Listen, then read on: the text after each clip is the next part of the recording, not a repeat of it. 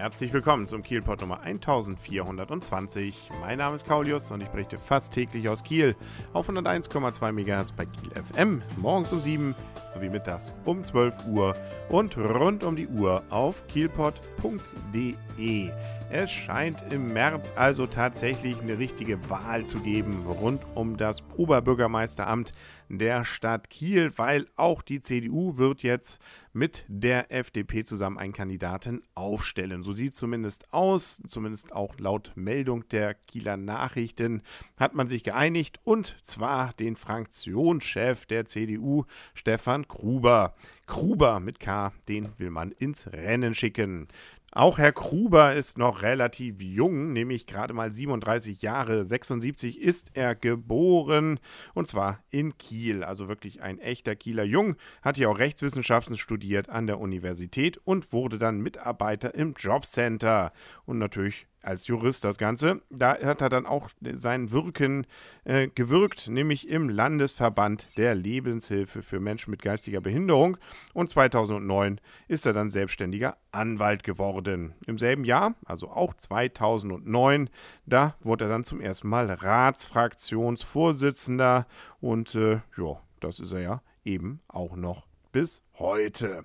Das heißt also, er hat durchaus schon ein paar Jährchen Erfahrung, was im Rat so los ist. Und man kennt ihn vielleicht auch, äh, zumindest äh, die, die sich sonst so nicht mit der Ratsfraktion auseinandergesetzt haben, seit der ersten großen Rede von Frau Gaschke, beziehungsweise der großen emotionalen Rede, wo ja durchaus auch die ein oder andere Träne floss, äh, die kennen ja doch viele, zumindest auch jetzt aus dem Internet. Da hat sie sich ja beklagt gehabt über das zerstörerische Spiel, eben auch von Stefan Gruber.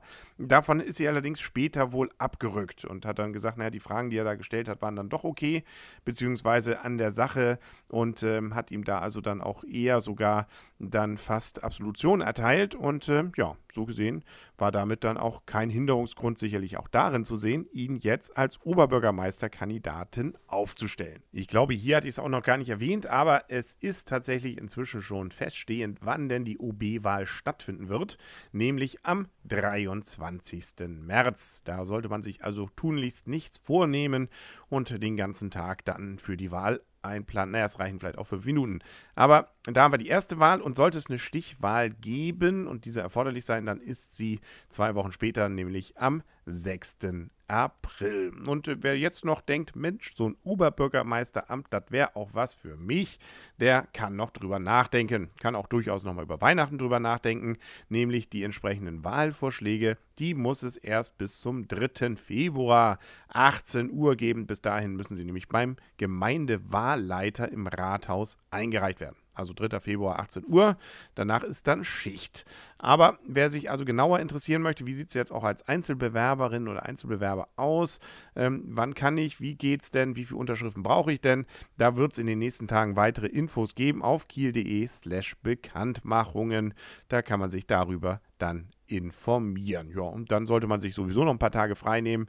Vielleicht um den 23. besonders davor soll ja dann sicherlich wieder, könnte ich zumindest mir denken, die eine oder andere Podiumsdiskussion geben und auch ansonsten irgendwelche Möglichkeiten, ja, den Kandidaten dann mal abzuklopfen und zu gucken, wer es denn wirklich wird, wo man denn sein Kreuz dann setzen soll. Drum prüfe, wer sich ewig bindet. Das wird sicherlich ein Knaller, diese Wahl. Und ähm, wir haben auch an diesem Mittwoch schon einen Knaller, nämlich einen Pokalknaller vom DHB-Pokal. Der THW Kiel empfängt nämlich die Rhein-Neckar-Löwen, ähm, nachdem man ja gerade vor drei Tagen überzeugend bei den Füchsen Berlin mit 33 zu 29 gewonnen hat und damit ja weiterhin natürlich oben mit dabei ist. Zwar nicht Tabellenerster, aber zumindest von den Minuspunkten schon Erster.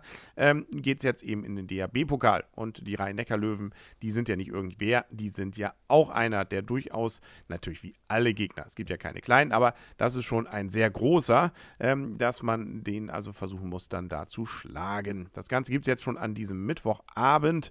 Da geht es nämlich dann um den Viertelfinal Einzug und das Ganze in der Sparkassenarena angeworfen wird um 20.15 Uhr. Es gibt wohl sogar noch vielleicht ein paar Tickets, so war zumindest der Stand an diesem Dienstag an der Abendkasse ne, und beim Vorverkauf ab 11 Euro. Da hat man also mal die Möglichkeit, den THW live zu sehen. Und dann, wie gesagt, Rhein-Neckar-Löwen, das ist schon etwas, da schnalzt der Handballfan mit der Zunge.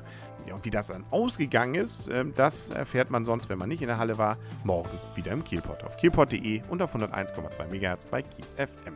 Bis dahin wünsche ich alles Gute, euer und ihr Kaulius und tschüss.